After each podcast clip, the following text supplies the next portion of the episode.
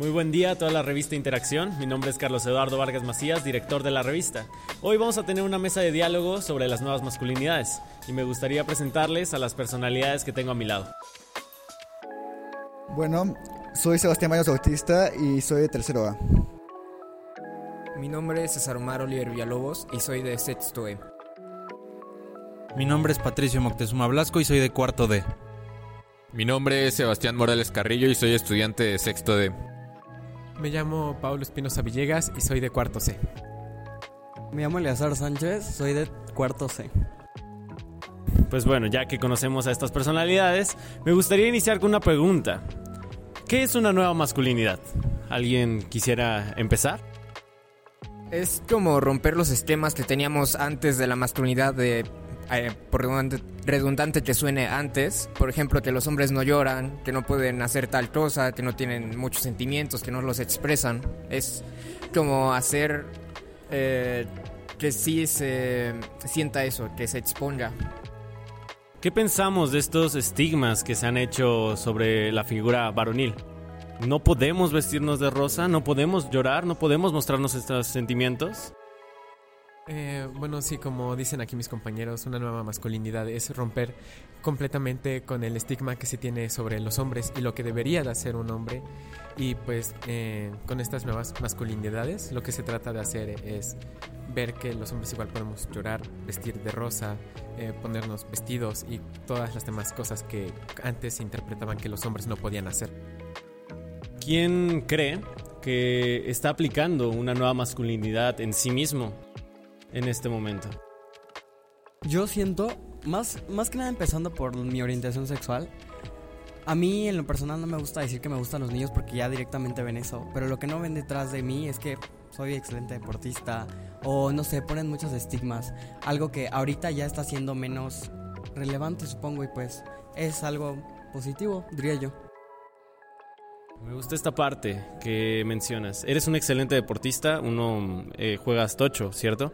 Uno de los mejores deportistas dentro de la universidad. Y claro, o sea, a veces lo pasamos por alto, porque no conocemos a la persona o juzgamos un libro por su portada.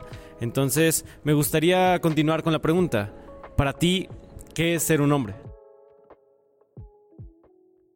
Bueno, pues para mí ser un hombre eh, implica implica primero que nada ser libre, implica el poder tomar tus propias decisiones, implica el enfrentar y resolver los problemas y sobre todo siempre estar a la altura de la situación. Claro que estas nuevas masculinidades están afectando como una tendencia positiva dentro de los ámbitos escolares, sociales, y justamente queremos crear este contraste Queremos ver cómo contrastan estas personalidades y claro que todos van a obtener eh, opiniones diferentes. Entonces quisiera preguntarles, ¿consideran que las nuevas masculinidades están presentes en su familia? En mi familia sí, la verdad están muy presentes porque sí, o sea, mi familia es de como que mente muy libre de, de que, o sea, lo rosa no es para las niñas y lo azul no es para los niños. Y siento que, en mi opinión, eso estaría mejor porque evita cosas como el bullying o los estigmas y todo eso. En mi caso es muy diferente. Mi papá es este machista, por decirlo así.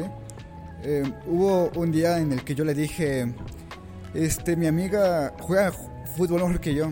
Y, él me dijo, ¿cómo puede ser así? ¿Por qué? Se supone que las mujeres no juegan fútbol. Y yo me dije como, ¿qué? Pero si juega mejor que yo, te lo juro que sí me sentí muy mal. Eh, hay muchas peleas que tengo con él por los mismos temas, entonces este que haya nuevas masculinidades está muy bien y me agrada. ¿Alguien más quiere comentar algo sobre esta pregunta? En mi caso es un caso en medio de ellos dos. Eh, aunque no es tan machista mi familia, sí que tiene esos estigmas de lo rosa es para los niños, las niñas, perdón. Lo rosa es para las niñas, el azul es para los niños. No puedes hacer tal cosa, eh, no puedes ponerte aretes, no puedes, no sé, a lo mejor maquillarte, no puedes hacer nada de eso porque es para niñas. Es Aunque mi mamá sí es más abierta, por así decirlo, no es del todo, no acepta del todo a esas personas que tienen como la nueva masculinidad. Ok, eh, qué importante es darse cuenta de dónde están presentes estas nuevas masculinidades. Y muchas gracias por compartirnos sus experiencias. De verdad, es muy importante que podamos dar este tipo de opiniones para contrastar. Y lo que me da pie a mi siguiente pregunta. Si identificamos estas eh, nuevas masculinidades en la familia, ¿consideran que su círculo social es partidario de las nuevas masculinidades? Bueno, eh, primero que nada hacer un énfasis en que como nuevas masculinidades también entendemos a la construcción de valores que existen, no simplemente a seguir una línea de tradiciones que antes no se practicaban, como llorar o vestir eh, como nosotros consideremos que es correcto, sino que también abarca la parte de los valores y la moral. Esta parte yo considero que es la más importante, ya que nosotros podemos decir, ah, sí, me voy a vestir como yo quiera, pero al fin y al cabo esas son decisiones personales. Esas decisiones personales pueden ser llevadas a cabo y no, y no involucran una nueva masculinidad, sino involucran tu identidad como persona. Y esta se debe de respetar. Ahí es donde entran los valores y la moral. Las nuevas masculinidades deben ser respetuosas y abiertas a lo que las nuevas generaciones proponen. Entonces, eh, la pregunta es si nuestro círculo social se tiene que adaptar, pues básicamente solo se habla de respeto básico humano.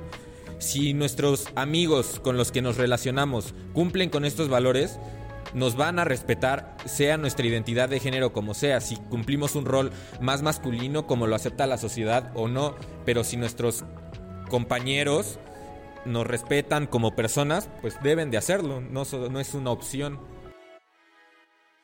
A lo que dijiste de si tiene algo que ver nuestro círculo social, yo en lo personal opino que no. O sea, cada quien construye su, su camino y su manera de ser. No creo que alguien venga y te diga, ay, ¿sabes qué? Ponte esto o, o haz esto. O sea, haciendo es por, por tu gusto. O sea, nadie te obliga a hacer nada, nadie te obliga a que te guste esto o que te guste el otro. Y no, yo en lo personal siento que no tendría nada que ver eso. Y otra cosa que dijo él es que sí, efectivamente, siento que el respeto se tiene que dar sea lo que seas. O sea, porque al fin y al cabo no eres tú, es la otra persona y siento que no te debe perjudicar si a otras personas no les parece algo que a ti te parece o viceversa. Bueno, demos paso a la siguiente y última pregunta que les voy a hacer. Después pasaremos a dos juegos que me gustaría hacer con ustedes. Y bueno, ¿te has cuestionado acerca de tus comportamientos? Buscando identificar algún tipo de machismo, misoginia, violencia o opresión en actitudes o comentarios? ¿Alguien se ha cuestionado sobre este tipo de conceptos? Este, yo creo que sí, porque no siempre, a veces cometemos acciones o comentarios o tipo de cosas que se pueden considerar machistas o misóginas pero creo que es más que nada porque así es la sociedad, así se construyó la sociedad en la que vivimos, pero creo que poco a poco en estos tiempos pues se han roto barreras y se ha dejado más la libertad sobre todo y creo que no, no depende más más que de la identidad de cada persona. Bueno, eh, de nuevo en hacer hincapié en el respeto ya que nos podemos preguntar si tal actitud es machista, si tal actitud es homófoba. Eh, a este proceso se le conoce como proceso de construcción, pero mejor hay que preguntarnos al actuar, ¿es, ¿esto es con respeto? Y si nosotros hacemos las cosas con respeto, ya sea a hombres, mujeres, personas, a nuestro ambiente, a nuestra persona, ahí es donde encontramos la pieza clave para desarrollarnos en nuestra vida cotidiana. Si yo respeto a los demás, si yo me respeto a mí mismo, voy a llevar una vida, una vida ejemplar. Entonces yo creo que así es como nos tenemos que conducir, más que nada sin cuestionar tan a fondo o tan superficialmente estas conductas, vayámonos al origen de todo, la falta de respeto. La falta de respeto es lo que lesiona verdaderamente a la sociedad.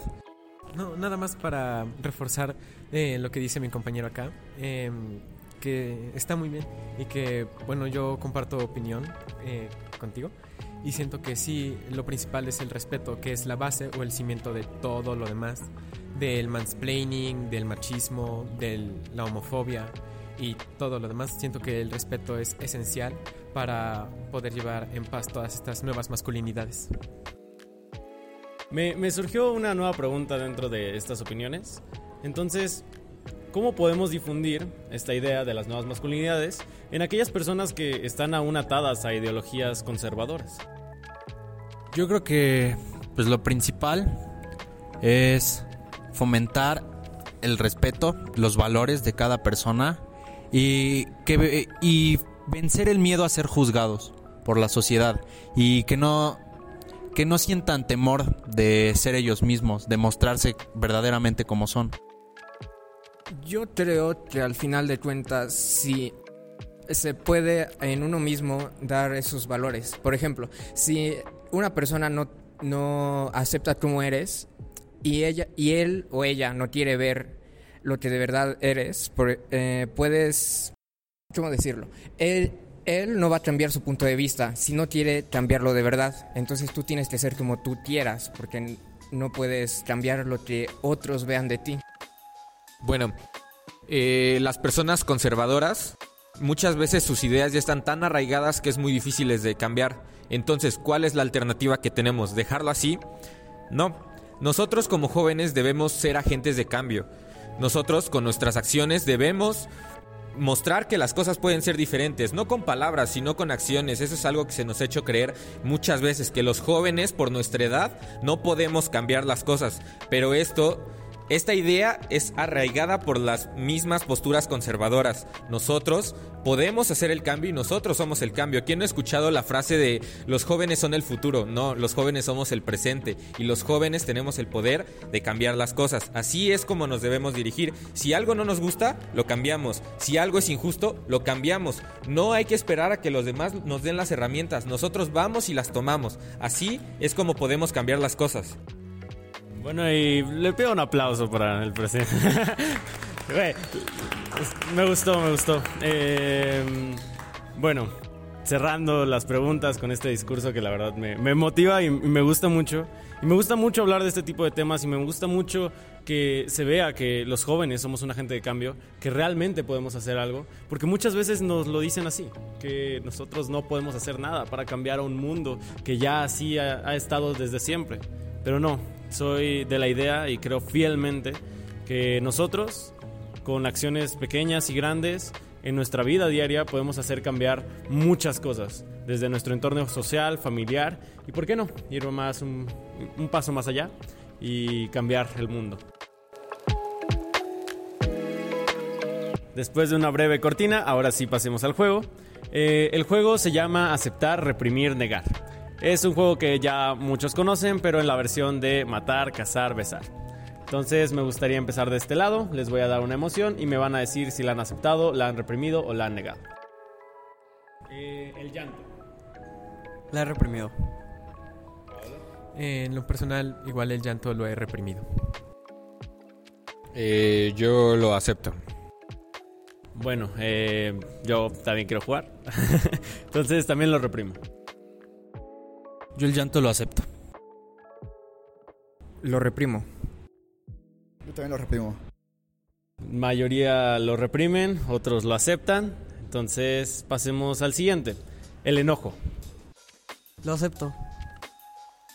Mm, me parece que el enojo de una manera inconsciente igual lo reprimo. Lo reprimo.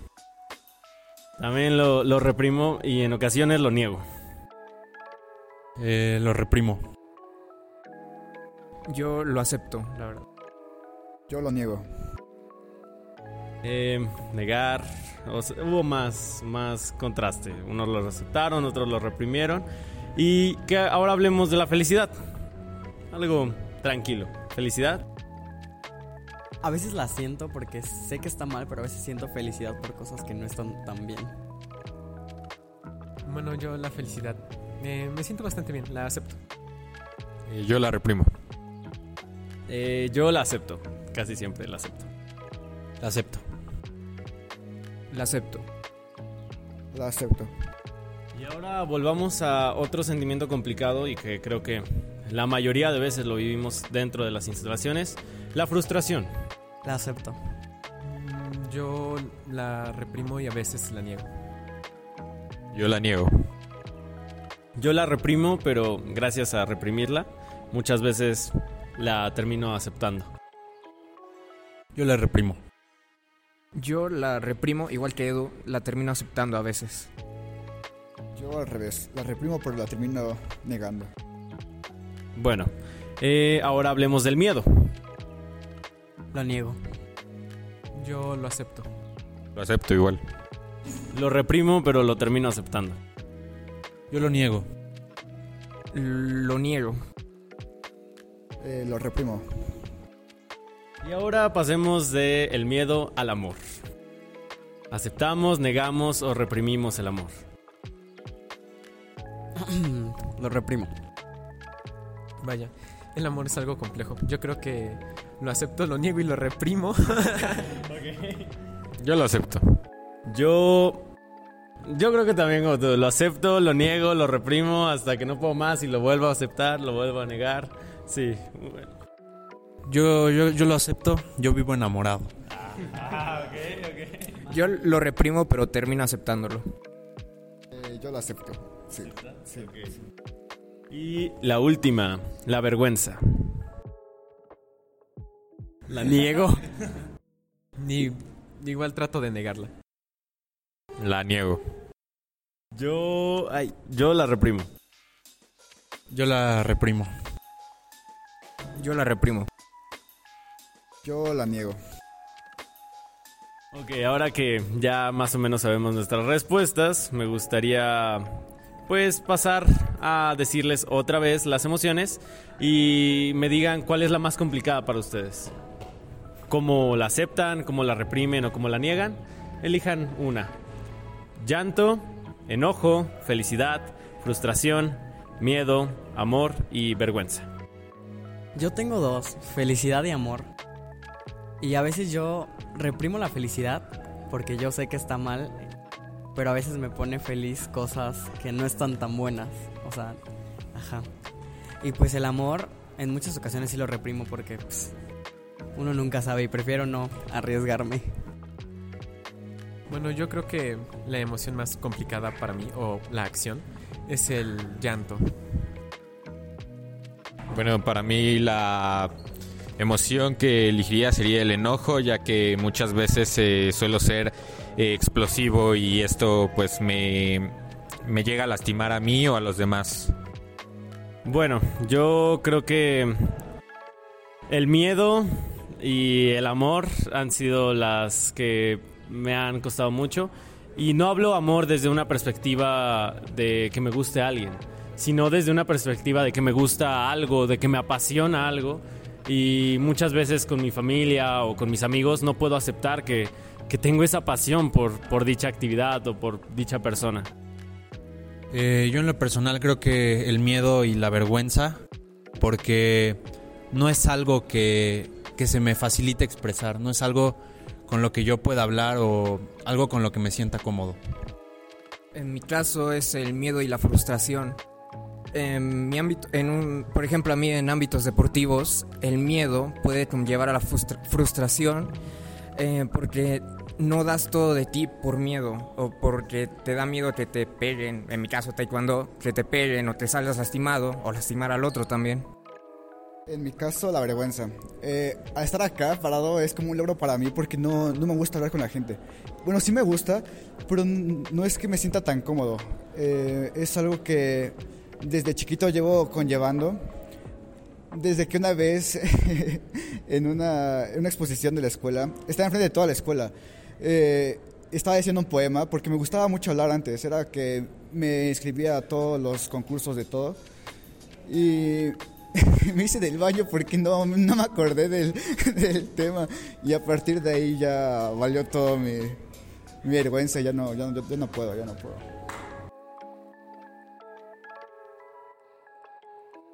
Bueno, eh, este es el final del juego. Reprimir, negar, aceptar. Las emociones son muy complicadas y creo que para el hombre ha sido más complicado aún mostrarlas, vivirlas, sentirlas, ya que se nos ha enseñado a reprimirlas, negarlas y muy pocas aceptarlas. Van relacionados a este tipo de acciones que las nuevas masculinidades buscan cuestionarse. Es un proceso de construcción, como bien lo decías, y es tratar de no, martirizarnos y decir que está mal que pensemos de esta manera o que todas nuestras acciones tienen que ser perfectas, porque realmente no lo van a hacer. Simplemente la nueva masculinidad busca cuestionarse acerca de esto y seguir creciendo, seguir aprendiendo y seguir escuchando. No tenemos la razón de todo, nunca vamos a ser perfectos, pero parte de caerse y de tener errores es lo que embellece al ser humano.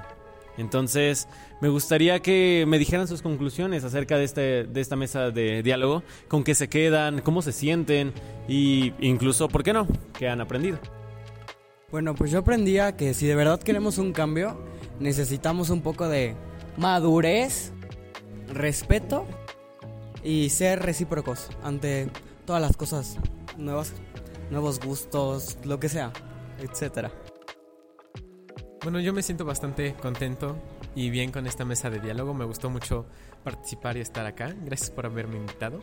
Y eh, pues lo que he aprendido y reforzado también de los conocimientos que ya traía es que las nuevas masculinidades están surgiendo cada vez más y que para cambiar el mundo en el que estamos necesitamos tanto pequeñas como grandes acciones y de construirnos a un nivel de sociedad para poder cambiar todas las antiguas ideologías que se tienen. Bueno, yo ya hablé demasiado, pero me gustaría solo recordarles eh, que manéjense con respeto y pues traten a los demás como les gustaría que los tratasen. Es todo. Bueno, pues yo creo que esta plática me, me gustó mucho porque pude escuchar diferentes opiniones desde diferentes perspectivas y creo que con esto nos enseñan a cómo construir una mejor sociedad a base de respeto. Que yo recuerde, nunca había hablado de este tema con otras personas. Y se siente bien externar lo que uno piensa o escuchar diferentes opiniones de un mismo tema. Así que me parece que es bueno hacer este tipo de mesas de diálogos con temas así interesantes. Este, aprendí a, no sé, de ustedes, en sí, más que del tema de ustedes, porque ver tantas, tantos conceptos diferentes eh, me, llena la cabeza como que exploto, ¿sabes? Eh, y sí, aprendí a, no sé, a cómo se siente la gente, ¿sabes? Eh, cuando lo tratas mal. el respeto es muy importante para, para todos, entonces es eso. Me quedo con eso, que el respeto es importante. Ahora, me gustaría cerrar con esta pregunta. Diariamente caminamos por los pasillos de esta escuela.